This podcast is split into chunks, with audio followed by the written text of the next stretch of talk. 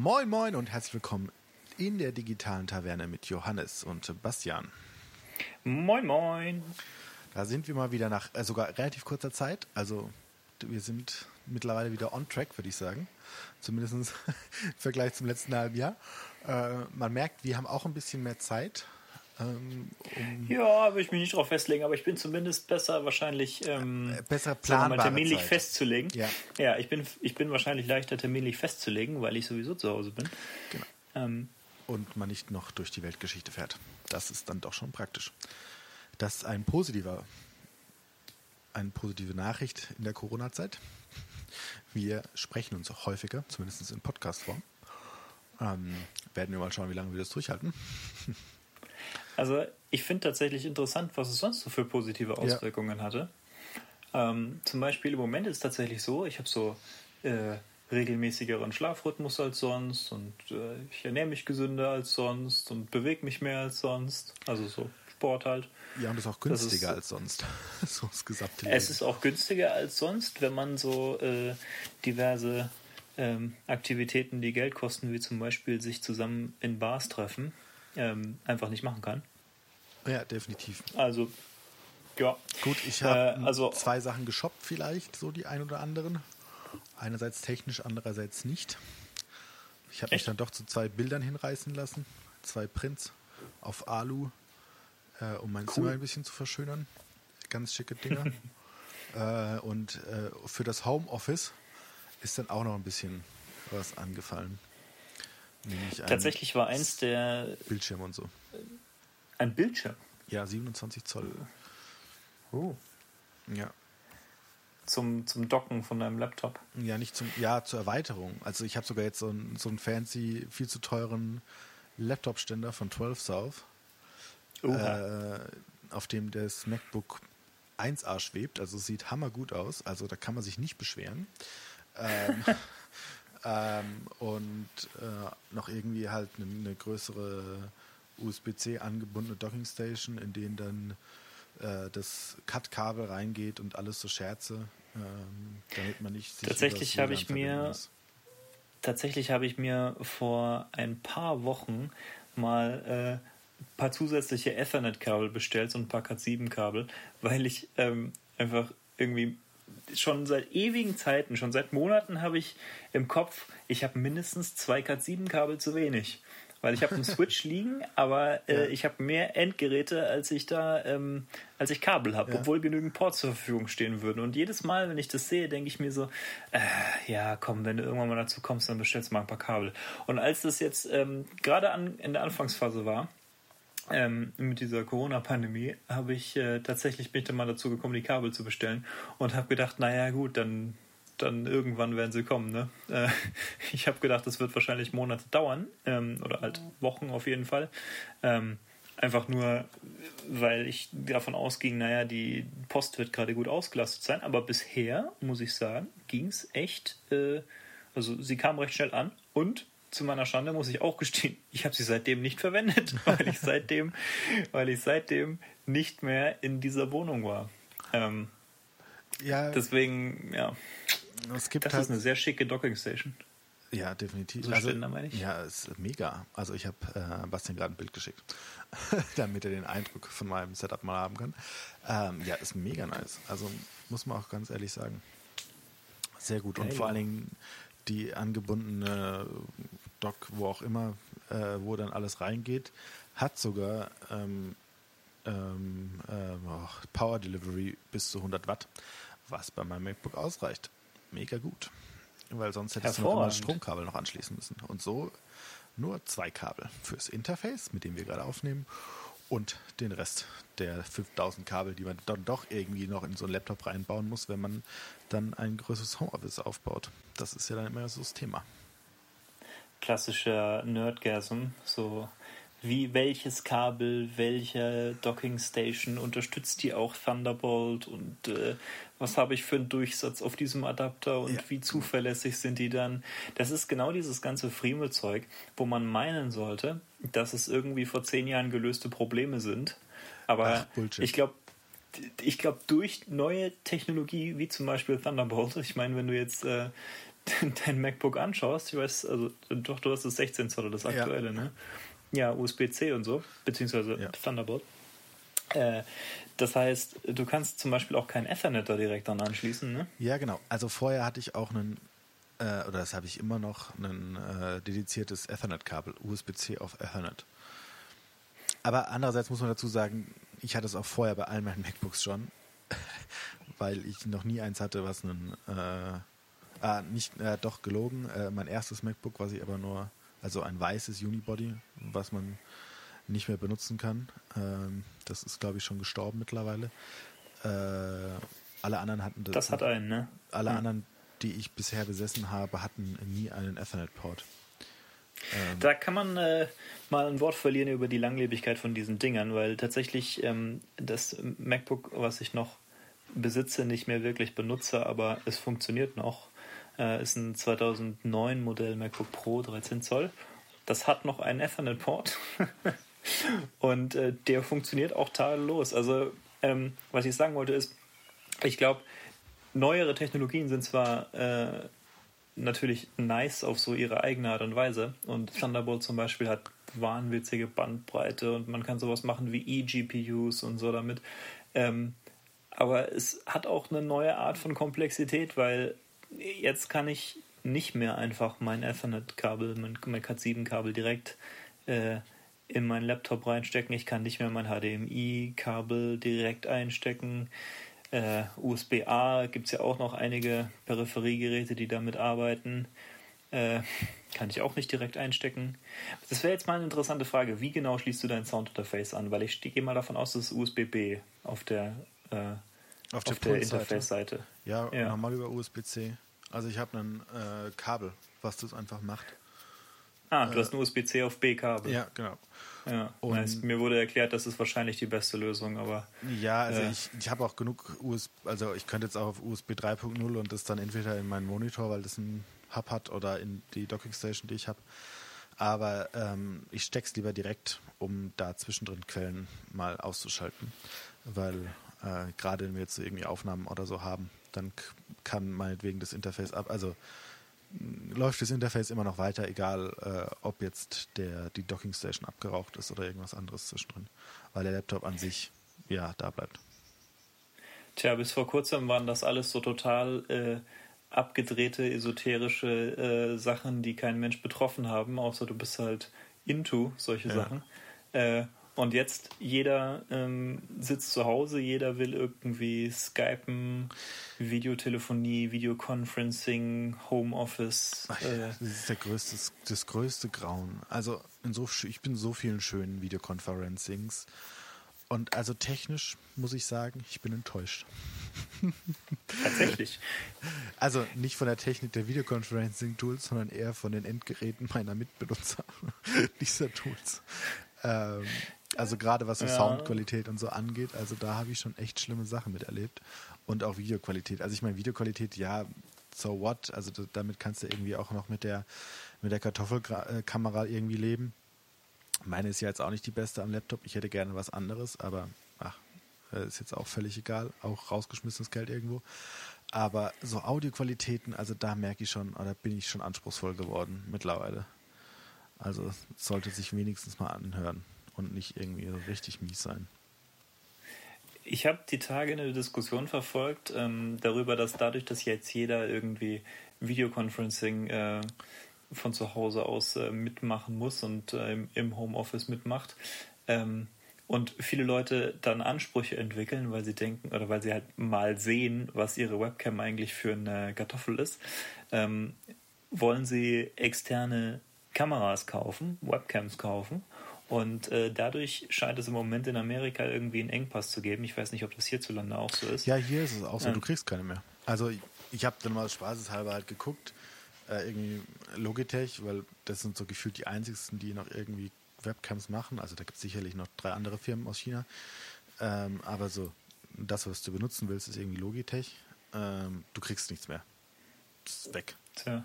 Also gut, ich kann damit leben, dass ich nichts kriege, aber äh, für manche, wenn es dann auch darum geht, die nur einen Standrechner zu Hause haben und sich bis dato noch nie Gedanken darüber machen mussten, jemals eine Webcam an diesem Rechner benutzen zu wollen, äh, sind jetzt dazu gezwungen, eine zu benutzen. Ja, das ist tatsächlich irgendwie einer von den Vorteilen, äh, die so ein Laptop hat, äh, über die man normalerweise nicht so nachdenkt. Aber es ist halt schon ein ziemliches äh, All-in-One-Paket. Genauso wie ja. wenn du ein iMac hast. Äh, wobei beim iMac ist ja übrigens hilariouserweise. Äh, Entschuldigung, ich muss diesen Satz kurz neu starten. Beim iMac ist ja äh, witzigerweise das Mikrofon an der Rückseite. Ja. das heißt, ähm, es ist, sagen wir mal, nicht direkt für die Qualität ähm, von diesem Erlebnis äh, einer Videotelefonie wahrscheinlich optimiert worden. Es ist mehr so für auf andere Aspekte hin optimiert worden und das sieht man an verschiedenen äh, Produkten in Apples Lineup. Also zum Beispiel ähm, ist es jetzt mehr so ans Licht gekommen, mehr so sichtbar geworden, dass die Webcams von sämtlichen MacBooks auf dem Markt alle nicht so gut sind, wie man vielleicht hoffen würde. Für den Preis zumindest des Laptops. Ja. Und das ist eigentlich auch schon Ewigkeiten so gewesen. Und manche äh, Reviewer weisen jede Generation darauf hin. Zum Beispiel Linus Tech Tips weist jede Generation darauf hin. Das ist mir schon aufgefallen. Ja. Äh, immer wenn ein neues Apple-Produkt raus, also nee, ein Apple-Laptop, immer wenn ein neuer, neuer Apple-Laptop rauskommt, weist er darauf hin, wie ätzend diese Kameraqualität ist.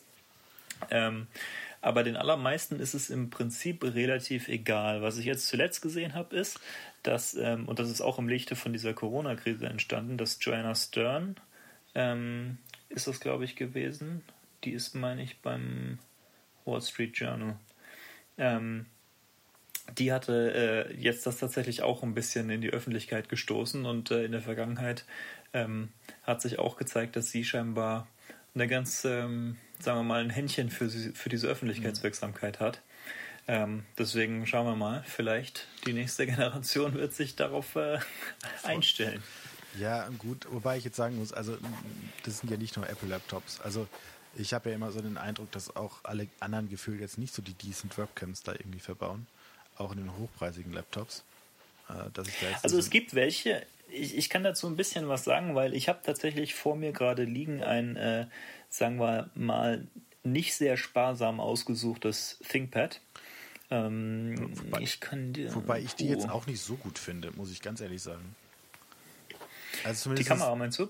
Ja, also das, was ich so, äh, so von dir bisher gesehen habe, gut, man muss jetzt dazu sagen, wir haben ja jetzt auch nur irgendwie direkt über Videoconferencing mit irgendwie äh, Ding, äh, irgendwie Kompression und so telefoniert, aber ich bin jetzt nicht so ein Fan, aber ich weiß auch nicht, wie, wie meine Mac-Kamera bei dir ankommt von der Qualität. Nö, also ich würde jetzt nicht sagen, dass sie super herausragend ist, aber ich hatte bisher den Eindruck ähm, von, von diesem Ding hier, das ist ein äh, ja, ThinkPad P, also so eine, so eine Workstation-Reihe ist das, ähm, dass die Hardware halbwegs ordentlich gemacht ist. Ja, aber das, das schon aber, aber schon Produkte, die im Prinzip in der gleichen Sparte sind, aber nur ein klein bisschen drunter oder vielleicht sogar im gleichen Line-up einfach nur ein bisschen nach links gerückt, ja. ähm, sind dann wieder, also haben hohe Varianz.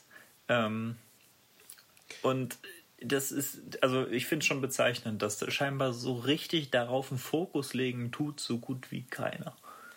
Ja, nee, da gibt es auch ein ganz interessantes ähm, Video bei Linus ähm, ich weiß nicht, ob du das mal gesehen hast, wo sie Webcams an sich erklären. Also nicht direkt auf dem Hauptchannel, sondern Tech-Linked, glaube ich. Oder äh, dass sie im Prinzip auch die Kameras zum Beispiel, also ging es um Qualität, warum die dann immer irgendwie schlechter sind oder so. Mhm, weil selbst die integrierten Kameras in den Laptops über USB angebunden sind, intern. Hm. Und nicht direkt verarbeitet werden mit extra Kameraprozessoren, wie es auf dem iPhone passiert lustiger Fun Ja, gut, macht Sinn. Ja, ja, klar, macht Sinn, aber äh, deswegen ist die Qualität auch meistens nie so geil. Ich schätze mal, dass vor allem bei Apple-Laptops noch ähm, andere so bisschen physikalischere Faktoren dazu kommen, weil die Kamera ist ja sinnvollerweise am oberen Bildschirmrand. Nebenbei, es gibt auch einige Laptops, bei denen das nicht so ist, bei denen eben aus genau der Erwägung, zu der ich gleich komme, äh, heraus die Kamera an den unter unteren Bildschirmrand äh, gepackt wurde. Das ist, finde ich, eine noch schlechtere Lösung für das Problem, weil dann leuchtet es einem da quasi die, die, die Nase nach oben.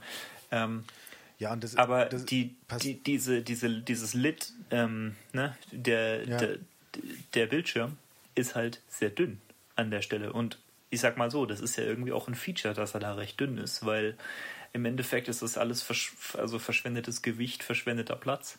Und ähm, nur für die Webcam ist es wahrscheinlich oder wäre es wahrscheinlich hilfreich, wenn es ein bisschen dicker wäre, weil dann hätte man irgendwie so physikalischen Platz. Das ist ja auch der Grund, ähm, warum äh, inzwischen so ziemlich jedes moderne Smartphone so einen Camera Bump hat.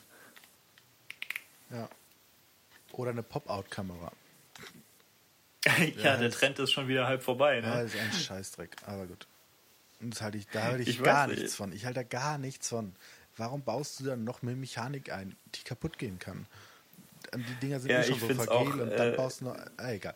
Das ist jetzt ein, ein äh, Thema für einen anderen Podcast, aber ah, ist schön. Ja, ich, ich meine, ich finde es auch witzig, wenn du dir dann anguckst, dass auf der einen Seite ähm, der Trend dahin geht, keine sich bewegenden Teile zu haben, selbst Trackpads zu haben, die nicht wirklich klicken, ähm, was äh, Apple vor einigen Zeiten, äh, vor einiger Zeit angefangen hat ähm, durchzuziehen und äh, soweit ich weiß, ähm, ist im Moment kein, so verkaufen sie kein Trackpad, was sich tatsächlich physikalisch bewegt beim Klicken.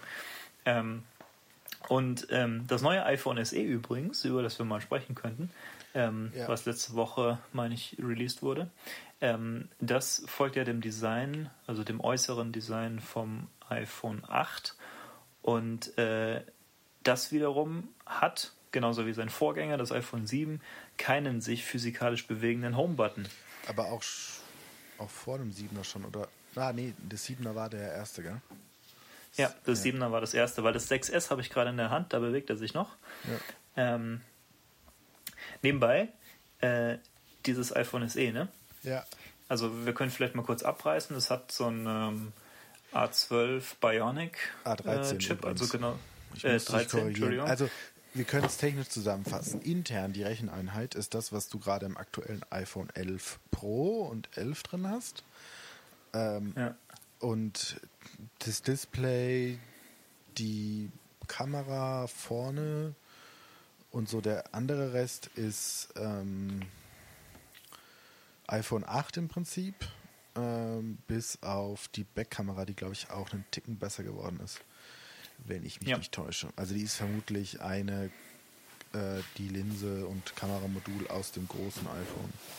Zumindest Oder zumindest irgendwie aus dieser Generation. Ja. Also Oder 10, wahrscheinlich 10 nicht genau das gleiche Ding. Ja. ja, das deckt sich mit dem, was ich im Kopf habe.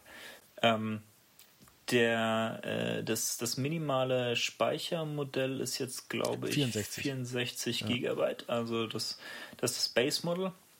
Und das muss man sagen, finde ich eine sehr positive Entwicklung, weil es muss davon ausgegangen werden, dass, ähm, dass dieses iPhone einfach nur, weil es das billigste neue iPhone ist, ja. ähm, sehr, sehr viele Abnehmer finden wird. Und äh, ich finde einfach, es ist eine schlechte, sagen wir mal, es ist einfach strategisch dumm, ähm, vielen Kunden ähm, dann Geräte in die Hand zu geben, von denen man im Vorhinein im Prinzip schon wissen kann, dass der Speicher nicht ausreichen wird. Und dadurch entsteht dann sowas wie, äh, dass Google eine Kampagne fahren kann mit, ähm, mit dieser Notification von Apple, ja, hier äh, Speicher ist voll. Ja. Und sagen kann, bei, wenn sie einen Pixel kaufen, dann wird das nicht passieren, weil Google Fotos und so und äh, unser ganzes, also ihr ganzes Leben gehört eh schon uns und ja. Ich, ja. Ich, ursprünglich wollte ich das nicht bewerten, aber ich habe es gerade bewertet. Sorry. Och, ähm, verzeihlich. Ja.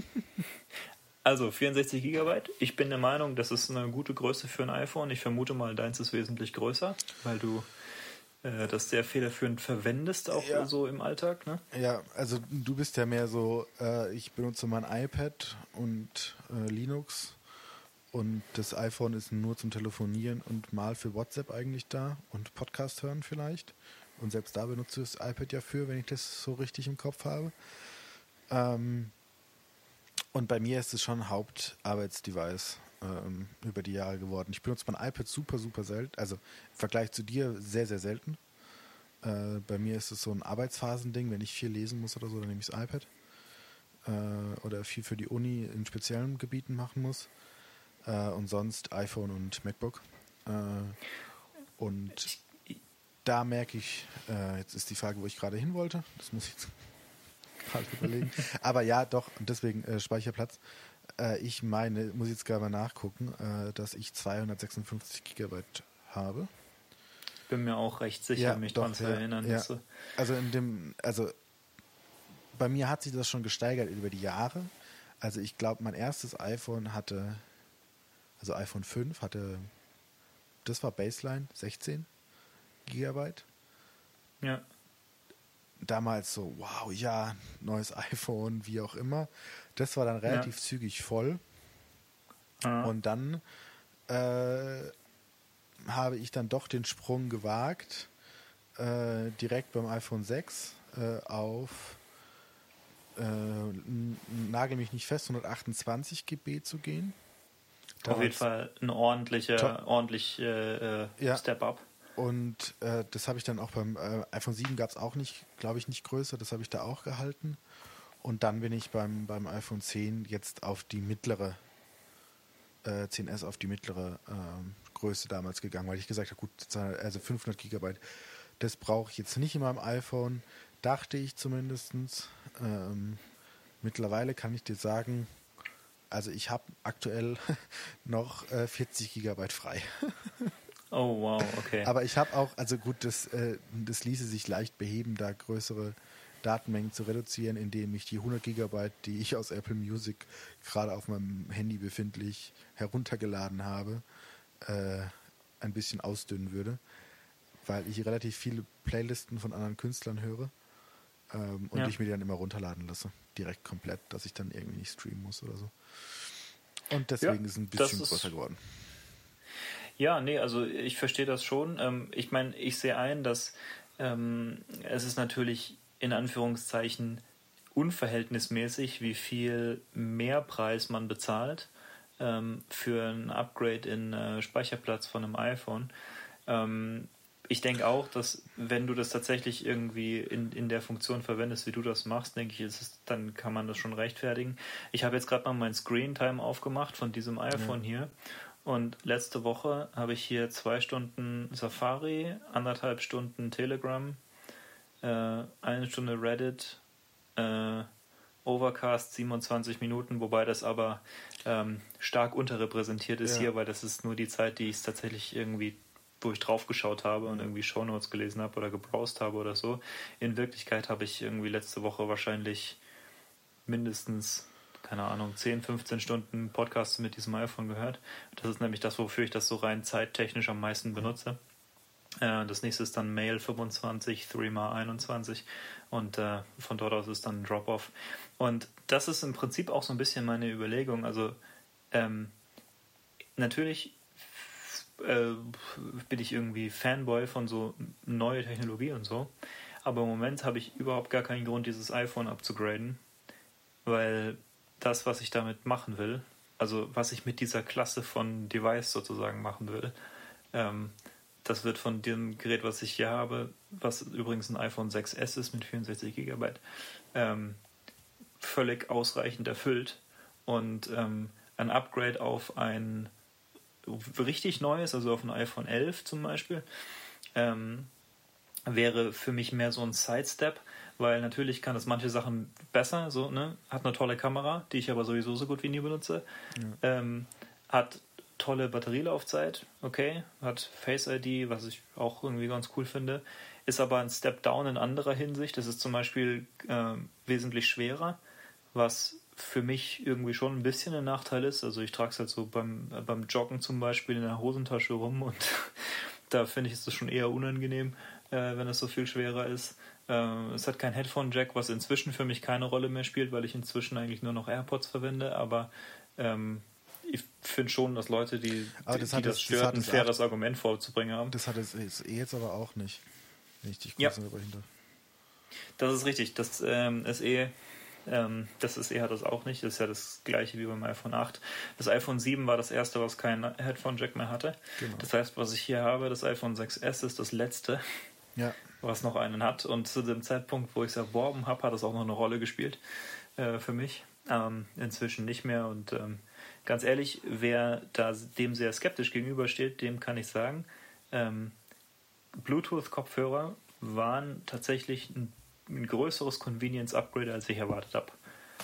Und äh, vor allem die AirPods, weil die halt, ähm, weil ich die halt jederzeit in der Tasche mit rumtragen kann. Und äh, das ist schon ein bisschen was anderes als irgendwie so große, große Kopfhörer. Ja, AirPods ist eine der unterschätzten Sachen, die es gibt, was, was Entspanntheit bringende Faktoren angeht, muss ich ganz ehrlich sagen. Ich bin großer, großer Fan von geworden. Nebenbei äh, irgendwie ein ziemlicher, also ich sag mal so, der einzige echte Kritikpunkt, den ich bisher gehört habe vor über das iPhone SE, das neue, ist, ähm, also einerseits, manche Leute stören sich daran, dass es so groß ist, in Anführungszeichen, also es sind 4,7 Zoll, ähm, was aus meiner Sicht nicht super groß ist, aber ähm, ich, ich verstehe das, wenn Leute da was dagegen haben. Ähm, es scheint ja irgendwie so das, den, den, dieser Eindruck entstanden äh, zu sein, dass äh, das SE, was übrigens für Special Edition steht, ähm, dass es quasi gleichbedeutend ist mit das kleine iPhone. Aber wir haben jetzt wohl gelernt, es steht für das billigere iPhone mit dem Body von vor drei Generationen. Ja. Naja. Also ich bin positiv überrascht. Also ich finde es positiv. Ähm, ich glaube, sie kriegen damit einen sehr, sehr großen Markt jetzt so von, von Leuten, die sich dann doch wieder ein iPhone auch beim Neuvertrag irgendwie dann dazu holen oder so. Ähm, Was kostet das denn in Deutschland? In Deutschland 479. Oh, das ist Wahnsinn, wie sehr die, die Euro- und Dollarpreise irgendwie auseinanderklaffen. Das, ja, wobei man also, ja, wobei, also früher war das ja überhaupt nicht so, da waren ja die, die Apple-Preise 1 zu 1, was sie in Deutschland gekostet haben. Das hat sich ja, ja vor vier Jahren, glaube ich, geändert, würde ich jetzt mal sagen, oder noch ein bisschen länger her. Ähm, aber dazu muss man ja auch sagen, dass ja die amerikanischen Preise ohne Mehrwertsteuer gepreist sind. Was man ja immer oh, vergisst. Ja, das ist ein, das ist ein total fairer Punkt, ja. Ja, also früher, also für, wenn du im Apple Store gekauft hast, nie ein Thema, weil lange Zeit ähm, online gekaufte Artikel nie besteuert wurden in den USA. Aus Gründen, weil die ja, also es hat Gründe, bei uns ist unser Steuersystem ist einheitlich. In den USA kann ja jedes County seine eigenen Steuersätze noch auf die Produkte legen. Ja, vor allem dieses sogenannte VAT, Value Added Tax, was bei ja. uns Mehrwertsteuer ist, ähm, das äh, unterscheidet sich da ähm, regional sehr stark.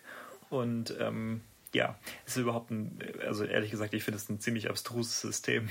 aber, ja, das, das aber ist hey. sowieso völlig bescheuert. Und dann muss man auch noch da, also das ist der eine Punkt, da ist Mehrwertsteuer mit drin oder ja generell Steuern irgendwie. Und äh, zusätzlich, das gibt es auch nur in Europa, äh, wenn ich mich recht entsinne, kommen ja da nochmal diese Abgaben für Speichermedien drauf. Das. Äh, über die man streiten kann, ob sie sinnvoll sind oder nicht. Ähm, ähm, wem das nicht sagt, jedes Speicher, also jeder USB-Stick, jedes Gerät, was speichern kann, muss, glaube ich, anhand der Gigabyte oder Größe einen gewissen Betrag, also wird abgezweigt, geht an die EU oder an irgendwelche Stellen äh, praktisch dafür, dass man privat Musik und Filme drauf speichert. Ja, dem Rational folgend, dass man auf die Art und Weise ja auch die Sachen duplizieren kann. Ja. Ähm, okay, ja, also ehrlich gesagt, diese Gesetzgebung halte ich auch für total abstrus. Also nicht dem, nicht der Motivation nach, sondern der Umsetzung nach. Ja, der, der Umsetzung aber, nach völlig, ähm, aber seien wir es mal dahingestellt. Wobei ich aber sagen ja. muss, ich finde die, ähm, also gerade auf 128 GB den, den Preisaufschlag, äh, also von 479 geht es auf 529 hoch.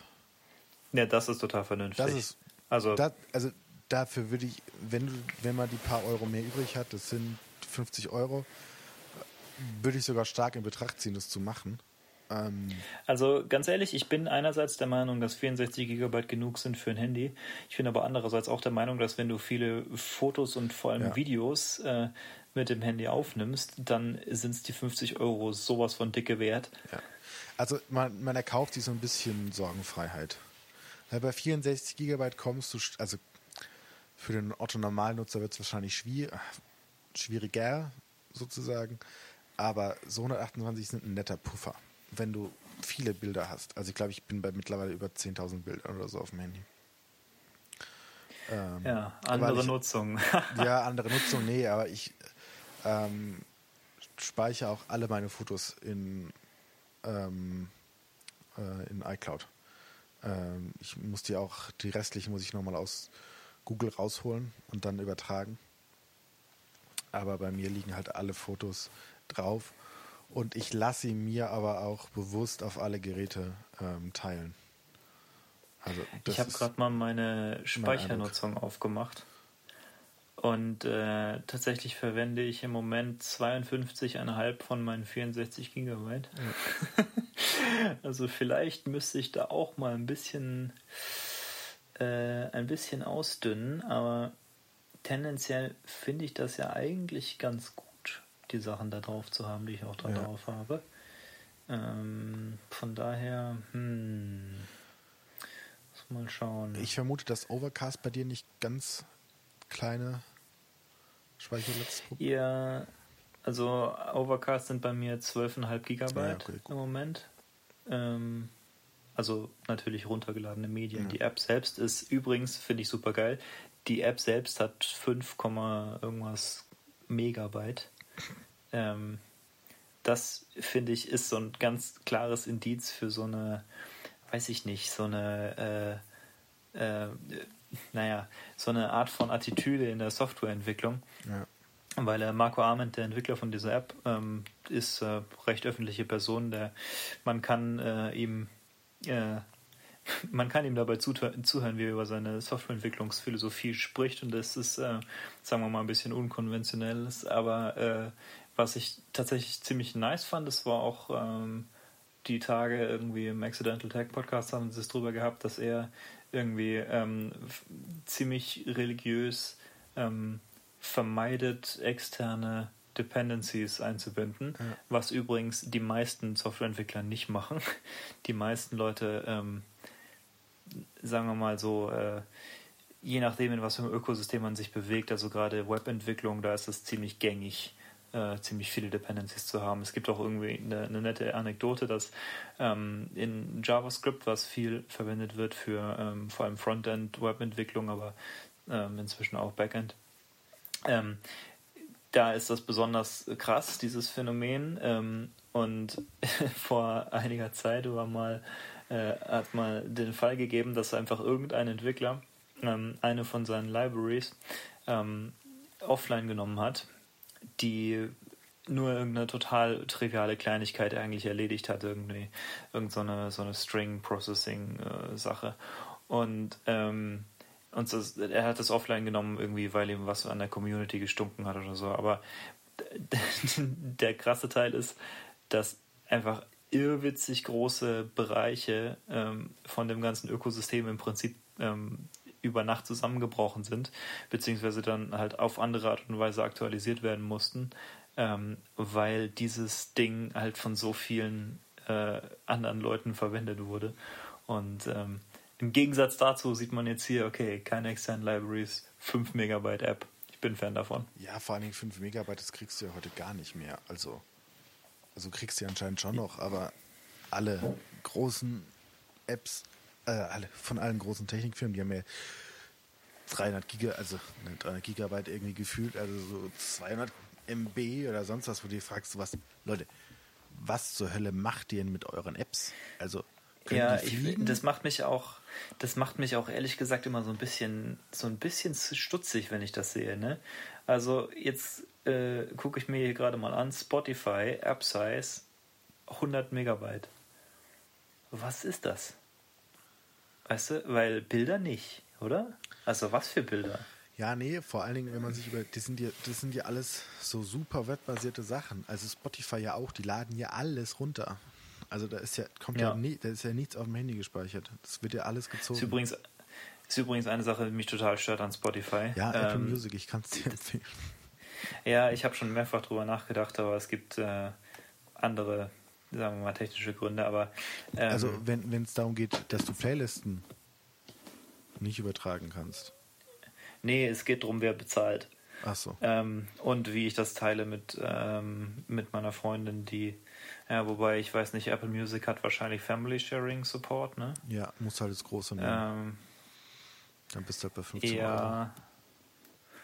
Ja, dann kannst du 60, ja, ist eine Überlegung. 6, einbinden?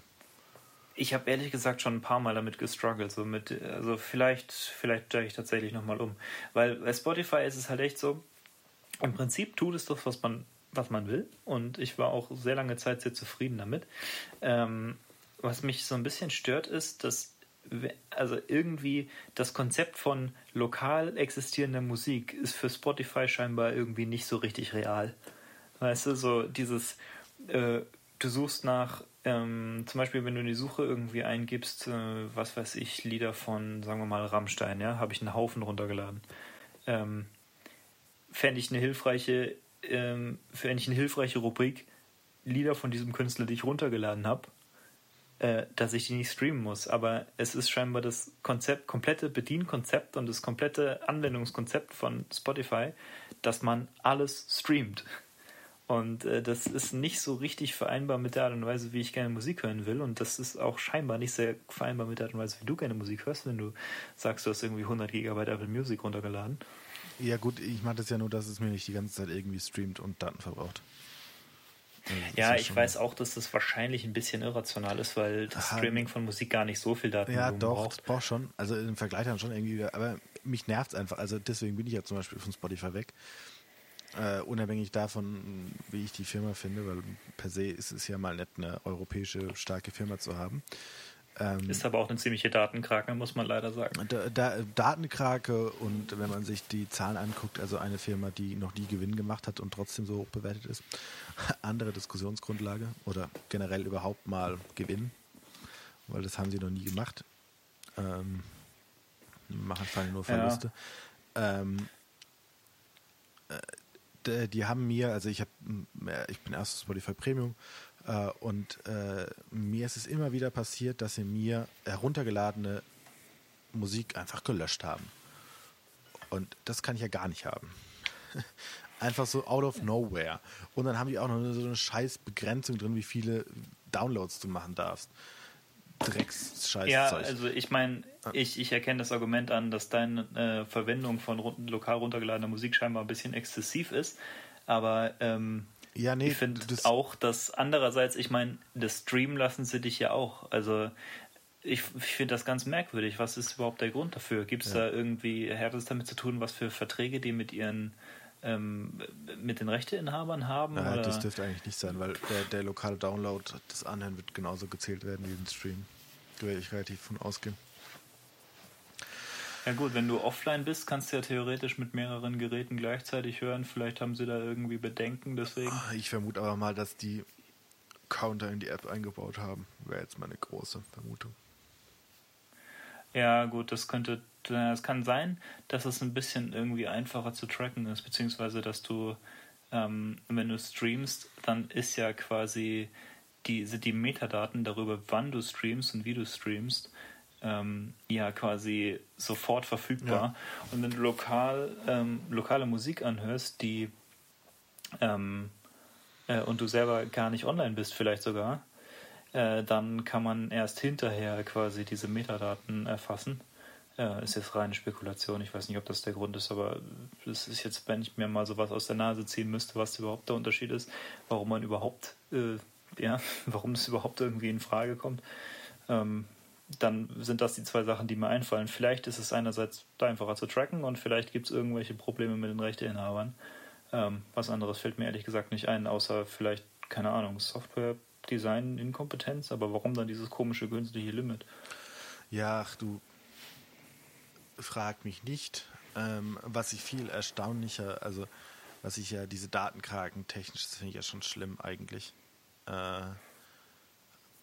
da bin ich ja gar kein Fan von, äh, was, die, was du alles rausziehen kannst.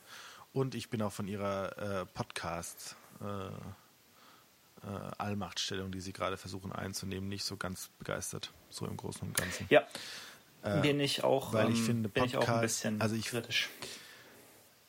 Weißt du, so exklusive Podcasts halte ich für, die, für das größte Krebsgespür des Internets. Ein bisschen pathetisch naja. ausgedrückt. Weil Zumindest im Podcast-Bereich, ja. Ja, äh, natürlich, also wir müssen jetzt nicht über äh, im Gesamten reden, aber gerade in dem Bereich Podcast äh, sollte das nicht vorkommen. äh, exklusive Podcasts rauszubringen. Ich finde, dafür ist Podcast, also wird immer mehr ad absurdum geführt, dass du es eben nicht über RSS-Feeds mehr auslieferst in der Art und Weise. Mhm. Ja. Aber das nervt mich einfach nur. Also, weil ich auch die Podcast-Funktionalität von Spotify ist gelinde gesagt so lala. Also sie war früher richtig scheiße, ja. mittlerweile ist sie so lala. Also ich vermute mal, das ist eine von diesen Sachen, ähm, für die sich nur quasi äh, Nerds wie wir interessieren. Ähm, die Tatsache, dass ähm, aus meiner Sicht wird ein Podcast dadurch definiert, dass er durch RSS ausgelieferter Audio-Content ist. Und ähm, das ist aber wahrscheinlich in den Augen der allermeisten, ähm, sagen wir mal, Mitglieder unserer Gesellschaft nicht der Fall. Also auch im, in den Augen der allermeisten äh, Podcast-Hörer ist das wahrscheinlich nicht der Fall, dass ein Podcast dadurch definiert wird.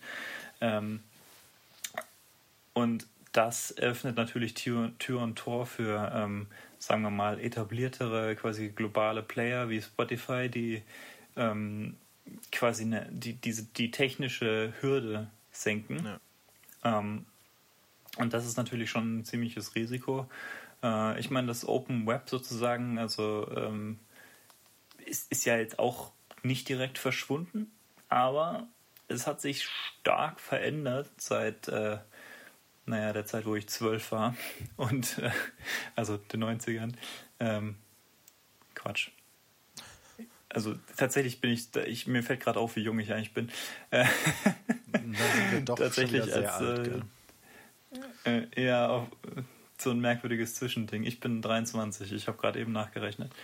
Ähm, und ja, es ist nicht direkt ganz verschwunden, aber das Internet ist schon stark anders. Es hat sich schon stark irgendwie zentralisiert und alles spielt sich irgendwie auf Twitter ab und auf, also auf Facebook. Und also weißt du halt wenige große Player statt ähm, ganz, ganz viele kleine. Und die kleinen, in Anführungszeichen kleinen, die es gibt und mittelgroßen, die es gibt, ähm, sind trotzdem komplett durchzogen von irgendwie irgendwelchen äh, naja, Datenkraken, Tracking-Dienstleistern und alle Websites laden Ewigkeiten, weil jeder einen Haufen irgendwie, äh, naja, entweder so komisch skalierte Bilder oder vor allem halt auch JavaScript, JavaScript, JavaScript, JavaScript ähm, einbindet. Und ja, finde ich alles keine so positive äh, Entwicklung. Ja. Und im Bereich ähm, äh, Podcast denke ich, ist da quasi emblematisch ähm, diese Spotify-Geschichte.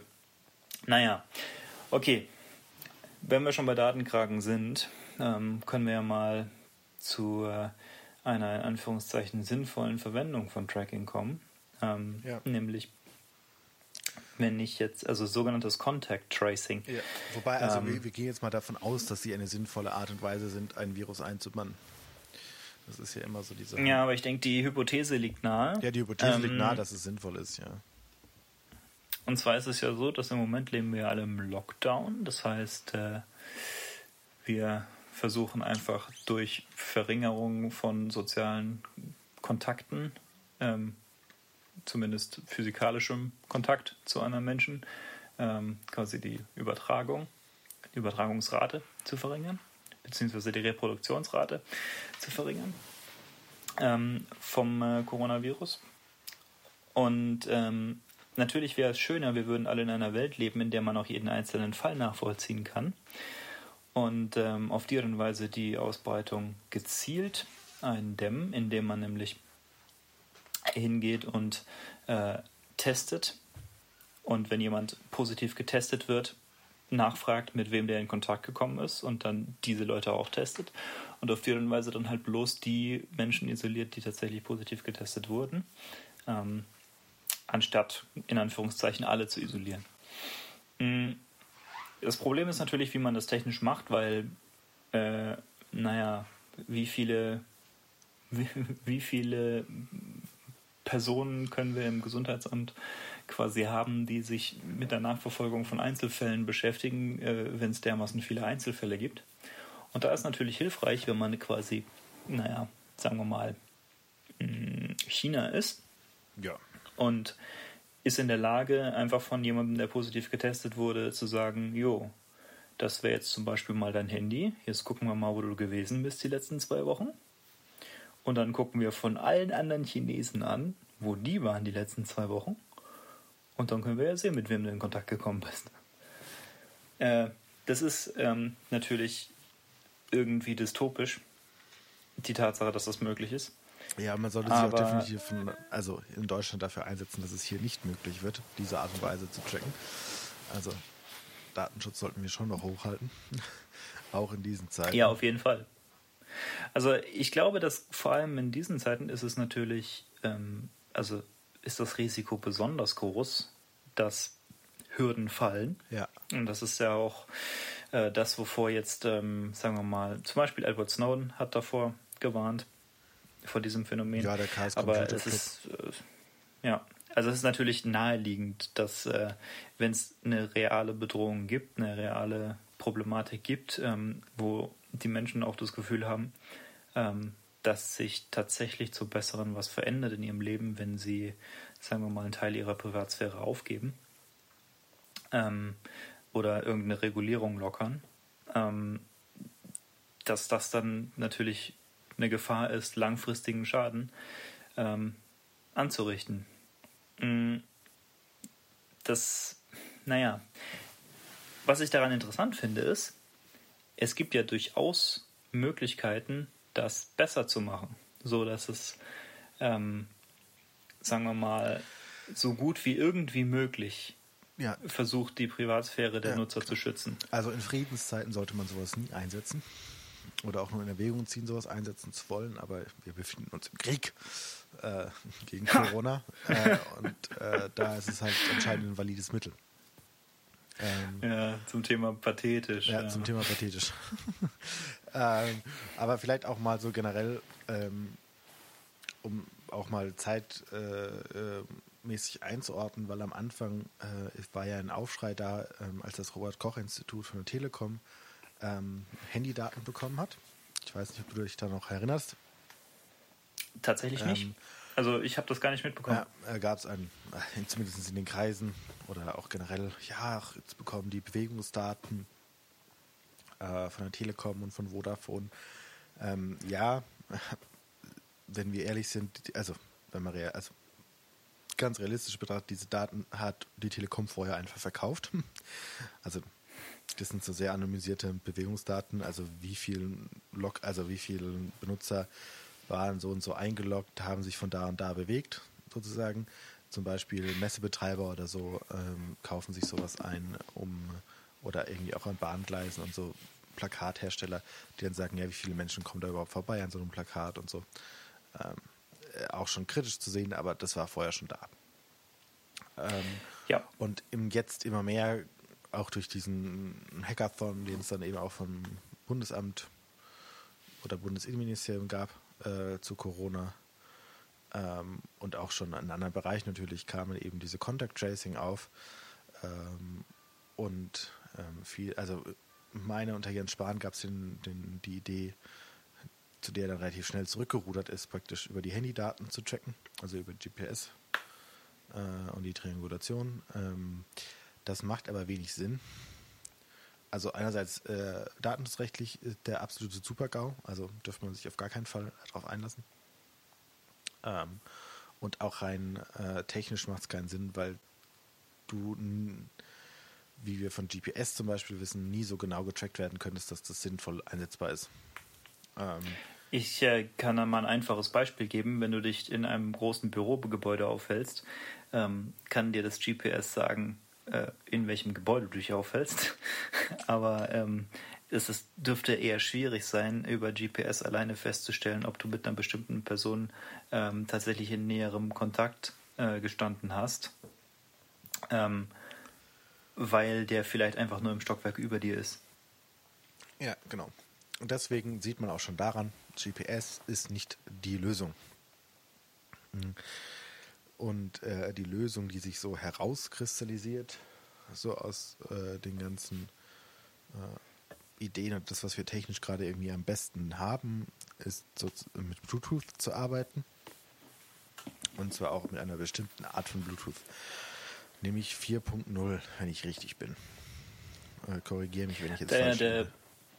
ähm, Ich bin mir nicht hundertprozentig sicher, aber was ich dir sagen kann, ist, dass Bluetooth, ähm, die Bluetooth-Spezifikation hat sich ähm, ziemlich entwickelt Ja. in den letzten paar Jahren und äh, insbesondere hin zu ähm, einzelnen äh, Teilen vom Standard, die es ermöglichen, relativ wenig, also vor allem relativ wenig Strom zu verbrauchen während dem in Anführungszeichen Dauerbetrieb. Ja, aber es, Ähm, geht, es geht eher noch um die technische, äh, also das sind sogenannte Bluetooth Beacons, nennt sich das. Die Technik, mit der jetzt eigentlich die meisten versuchen zu implementieren, die auch am sinnvollsten erscheint. Ähm, weil äh, bisher brauchtest du äh, praktisch, also was du im Prinzip machst oder was dein, dein Handy macht, ist äh, Daten zu schicken. Also Daten auszusenden und Daten kannst darüber empfangen, über diese Technologie. Ist sehr, sehr effizient, braucht wenig Strom, was ja schon mal wichtig ist. Ähm, Also ich meine, Bluetooth Beacons ähm, ist nochmal was anderes. Ähm, weil, also Beacon-Signalgeber äh, wäre jetzt, ähm, soweit ich weiß, was, was du irgendwo fest installierst und das sendet Bluetooth-Signale aus und die, die, also dadurch, dass du die Location von den Beacons kennst, könntest du dann, äh, sagen wir mal, tracken, wer dort äh, sich aufgehalten hat. Okay.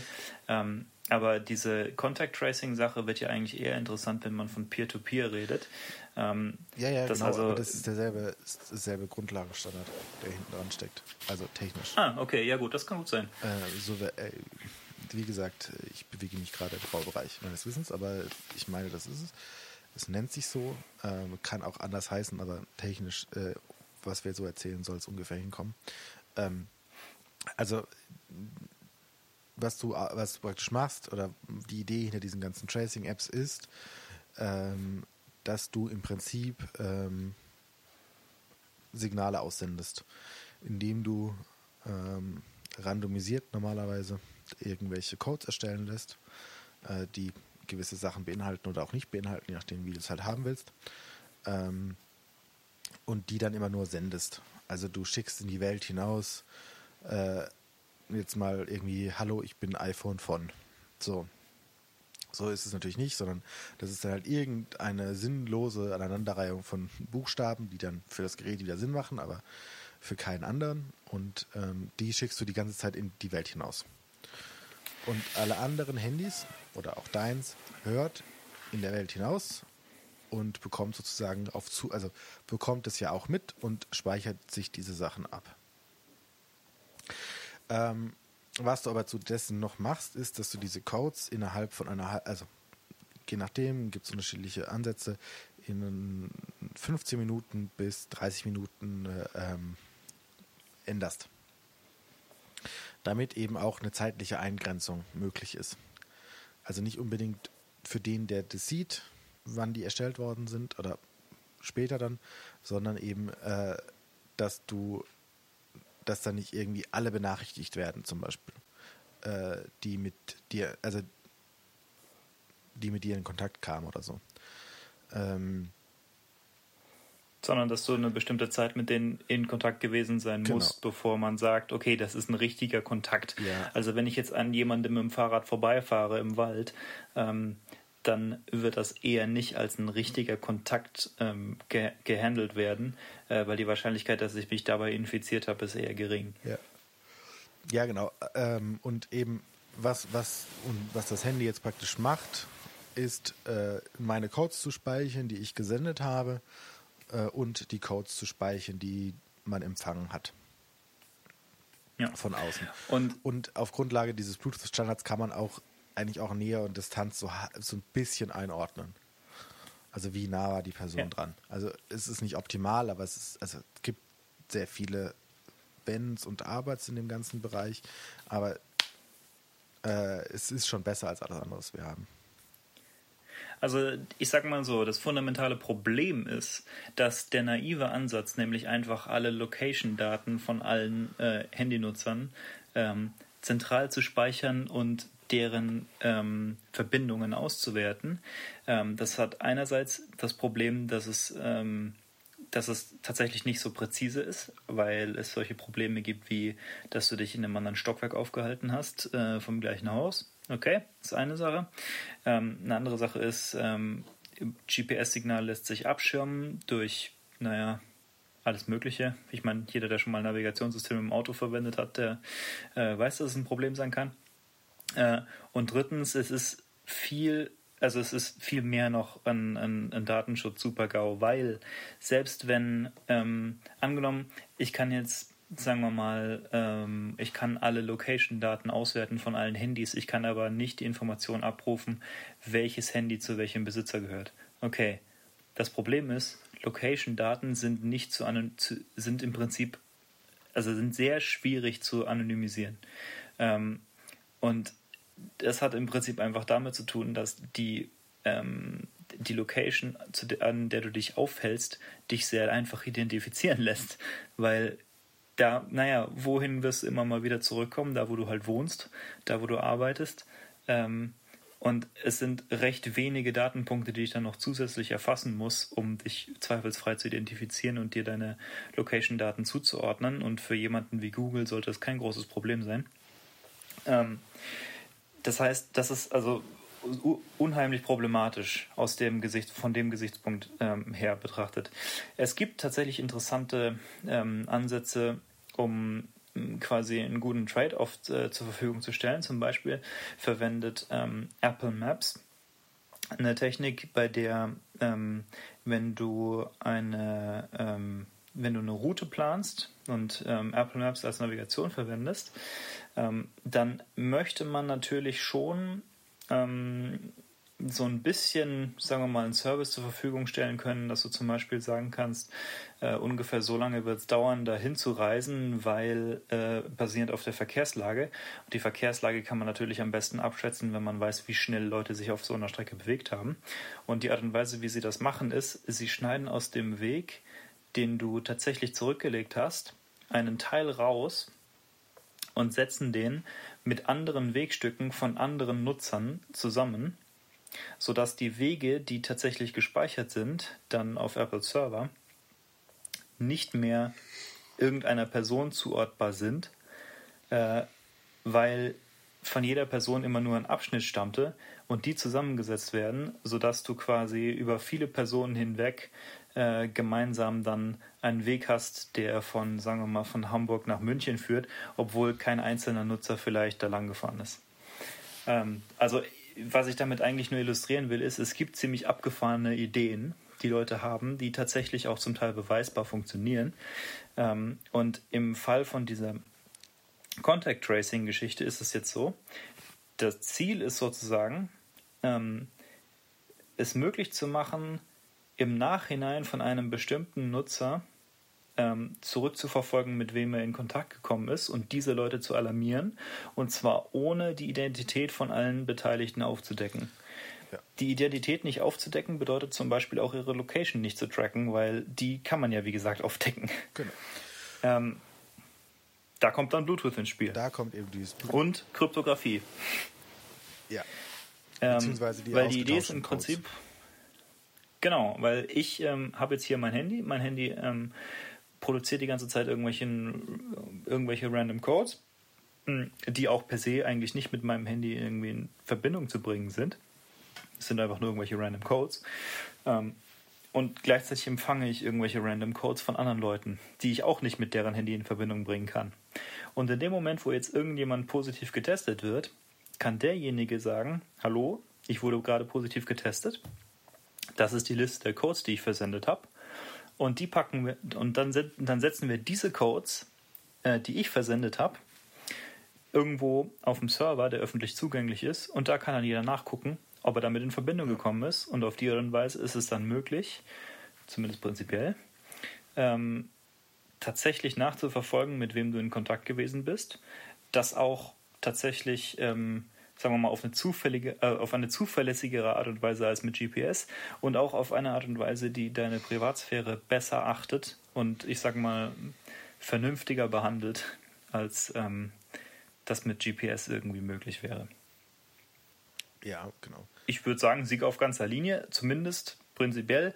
Ähm, also, natürlich ist, also ich habe mich jetzt damit nicht Ewigkeiten beschäftigt. Also da gibt es auch viel Technisches, was natürlich auch Schwierigkeiten macht, wo jetzt irgendwie Apple und Google gerade ins Spiel kommen, die jetzt zusammen jetzt diese Initiative äh, rausgebracht haben, dass sie Ende Mai äh, eine API-Standard rausbringen wollen auf beiden Plattformen, der miteinander kommunizieren kann, weil zum Beispiel unter iOS, äh, um diese Beacons versenden zu können, muss das Gerät dauerhaft, also muss die App immer im Vordergrund aktiv sein und darf nicht gepaust werden oder so, dass die weiterhin versenden kann. Und Was im Prinzip für eine System-App kein Problem ist, wenn ja, Apple die genau. selber rausbringt, aber für eine Third-Party-App ist es ein ja, großes beziehungsweise sie wollen, glaube ich, nicht System-App dafür bauen, sondern eher äh, halt eine API zur Verfügung stellen, die sie auch Open Source entwickeln. Äh, weil okay. das ist, also dazu muss man sagen, jetzt allem, was, alles, was da kommt, das darf nur, also man sollte es nur verwenden, wenn es mit absoluter Transparenz einhergeht, wie diese App aufgebaut ist. Sie muss also Open Source sein. Alles andere darfst du nicht verwenden. Ja. Bin ich der festen Überzeugung davon. Es muss die Möglichkeit geben, dass du nachvollziehen kannst, was da der Code macht und wo auch irgendwie Fehler sind, äh, die zu eben doch identifizierten Personen, also identifizierbaren Personen führen, ähm, weil die App sich vielleicht doch nicht so verhält, wie sie sich verhalten sollte. Das ist übrigens ähm, genau die Art von Rigorosität, mit der wir äh, im Prinzip alles betrachten sollten, ja. was irgendwie mit unseren Daten umgeht.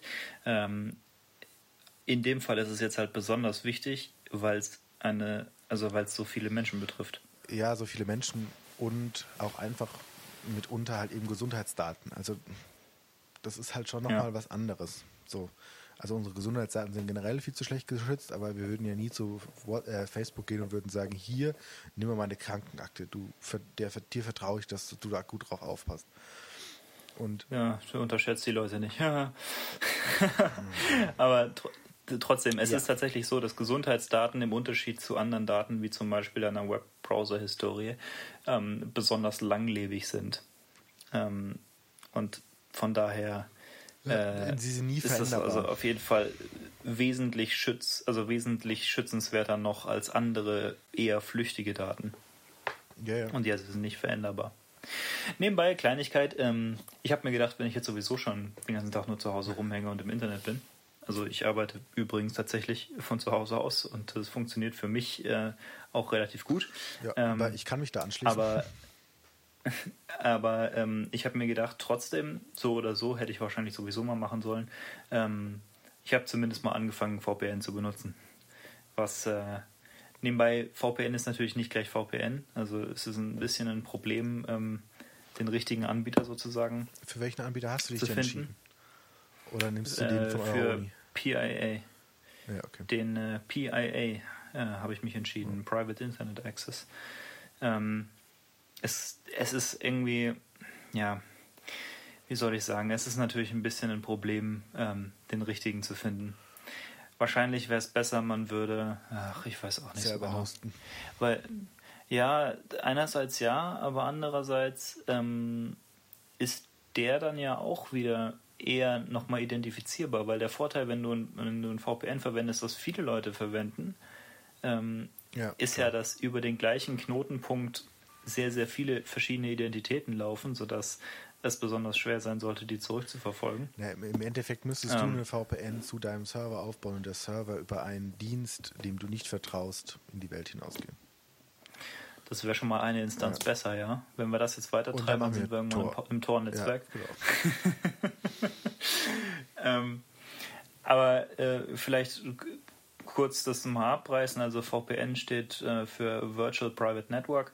Ähm, und das Konzept davon ist, dass ich mit meinem Handy nicht in Anführungszeichen direkt mit dem Internet verbunden bin, soll heißen, dass ich, äh, wenn ich jetzt zum Beispiel äh, eine WhatsApp verschicke oder eine Website aufrufe, dass meine Anfrage nicht direkt von meinem Handy zum, also zum betreffenden Server hingeht, in, also zum Beispiel, wenn ich jetzt hier, sagen wir mal, die Corona-Tracking-Seite von Google aufrufe, was ist das hier? Das hat neuerdings eine neue e Adresse, nämlich news.google.com slash covid-19. Okay? Wenn ich die jetzt aufrufe, dann ähm, wird meine Anfrage nicht direkt an den entsprechenden Google-Server geschickt, sondern über das VPN. Das heißt, es wird von meinem Handy zu einem Server vom VPN weitergeleitet und der leitet es dann weiter an die Google-Seite und wieder rückwärts. Und der Umweg bedeutet wiederum, dass Google als Gesprächspartner nicht mich sieht, sondern den Server von meinem VPN. Ähm, was es wiederum ein bisschen schwieriger macht, mich äh, zu tracken. So die Idee. Es hat auch andere Vorteile, zum Beispiel, dass auch der lokale Netzwerkbetreiber, also wenn ich jetzt zum Beispiel in einem öffentlichen WLAN bin, was natürlich im Moment so gut wie keiner ist, aber sei mal so dahingestellt, ähm, dann ist auch quasi der Wegabschnitt von mir zu meinem VPN üblicherweise besser geschützt, nämlich durch ähm, Kryptographie besser geschützt, als ähm, wenn ich eine Website direkt aufrufe, zumindest wenn das eine Legacy-Seite ist, die noch kein HTTPS verwendet.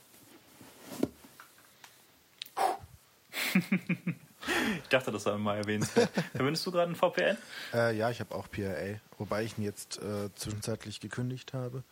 Aber der läuft noch, glaube ich, ein Jahr irgendwie bei mir weiter. Also mal schauen, vielleicht bleibe ich dann doch dabei.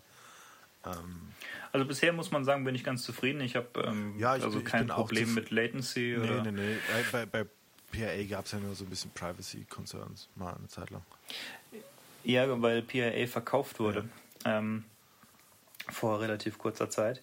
Ähm, aber der neue Betreiber scheint auch, ähm, ja, naja, schauen wir mal, was sich noch entwickelt. Bisher habe ich noch Vertrauen.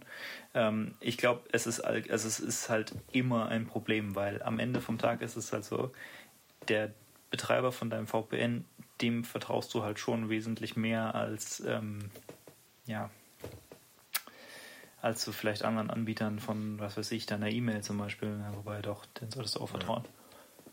Also auf jeden Fall, du musst denen vertrauen. Ähm, ein Stück weit. Und das ist natürlich schon ein bisschen ein Problem, weil die können ja deinen Traffic loggen. Ähm, ja, deswegen ist es zum Beispiel so, persönlich bin ich der Meinung, es muss zwar nicht immer falsch sein, einen kostenlosen VPN zu verwenden, ähm, aber wenn man einen kostenlosen VPN verwendet, dann würde ich extra genau hinschauen, was genau deren Businessmodell ist. Ja. Weil äh, das finde ich ein bisschen dubios. So, wie verdiene ich Geld damit, andere Leute Traffic ähm, umzuleiten, äh, wenn ich mit dem nichts anfangen kann, mit dem Traffic. Vielleicht finde ich ja dann doch eine Möglichkeit, was damit anzufangen. Genau. Und wenn ich, wenn ich dafür bezahle, dann denke ich, ist mir zumindest klar, was das Geschäftsmodell ist und da fühle ich mich dann besser mit. Ja. Ja, es sind halt alles immer Trade-offs, gerade in den ganzen Sachen. Also im, im Optimalfall, wenn du dich super anonym im Netz ver, ver dann haust du deinen eigenen VPN, hast noch ein VPN dazwischen und gehst dann noch übers Tor-Netzwerk. Und dann, was auch immer du dann noch machen kannst. Aber für einen Otto-Normalverbraucher ist ein VPN manchmal schon einfach ganz sinnvoll. Ja, das Tor-Netzwerk ist auch ein bisschen langsam. Also ja. ein bisschen ein Problem. Bei Design halt. Ja, ein Stück weit. Übrigens, Amazon Video zum Beispiel äh, und Netflix, ähm, das äh, geht nicht über VPN. Vermutlich mindestens teilweise aus dem Grund, dass ähm, das ein Problem wahrscheinlich ist mit den Rechteinhabern vom Content, äh, weil die ja irgendwie künstliche Marktsegmentierung herbeiführen, indem sie Rechte nur in bestimmten Sprachen oder für bestimmte Regionen verkaufen. Ja. Ähm, Geoblocking. Ja. Geoblocking, genau. Und äh, da kann man natürlich in Anführungszeichen trivial mit einem VPN drumherum kommen. Äh, deswegen äh, blocken diese Anbieter jetzt auch VPN, also bekannte VPN-Adressen. Ja. Ähm, nebenbei habe ich ähm, die Tage äh, eine Diskussion aufgeschnappt. Lass mich mal überlegen, wo das herkam. Aber äh, ist egal. Auf jeden Fall, die, die Idee ist, ähm, dass es in Zukunft deutlich schwieriger sein könnte, diese Art von Geoblocking zu betreiben, wenn sich IPv6 dann früher oder später mal tatsächlich durchsetzen könnte. Ähm, Wie das? Weil es dann wesentlich mehr öffentlich ähm, sichtbare Adressen gibt mhm. und nicht so viel über so kleinen Adressraum geroutet okay. wird. Ähm, dadurch müsste dann eine Blockliste dann halt viel, viel länger sein. Also, das fand ich eine interessante ja, Idee. Ja, definitiv. Und ähm, ich könnte mir auch vorstellen, dass da was dran ist. Ähm, wird sich zeigen, wie sich das entwickelt. Persönlich finde ich, IPv6 kann gar nicht früh genug kommen, aber unsere Infrastruktur ist tatsächlich im Moment ein bisschen noch nicht so weit. Also es ist, ähm, es ist tatsächlich zunehmend schwierig. Ähm, also es ist nach wie vor recht schwierig, ja. über IPv6 irgendwie also nur über äh, zu kommunizieren. Nur über IPv6, ja, ja klar. Ja, das ist, ähm, ist, alles immer so ein bisschen ungeil. Naja. Ah. Okay, aber ich glaube, wir haben, wir haben die Leute heute schon äh, genug äh, aufgehalten. es war eine wilde Folge, würde ich sagen. Ja, recht ausgedehnt. Ja, ausgedehnt und mit vielen och, so abwägen und wieder zurückfinden zum Weg. äh, aber das ist ja auch immer ganz schön und ich glaube, äh, so werden wir auch in Zukunft verfahren. Ist ja irgendwie nett. Uns geht es ja hier auch ein bisschen um den Spaß und dass wir uns über Technik austauschen.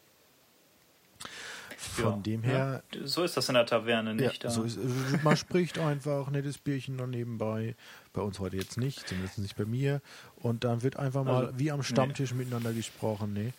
Ähm, genau, das ist irgendwie zurzeit unser Anspruch, würde ich meinen. Von dem her genau. sagen wir ciao, ciao. Ciao, ciao.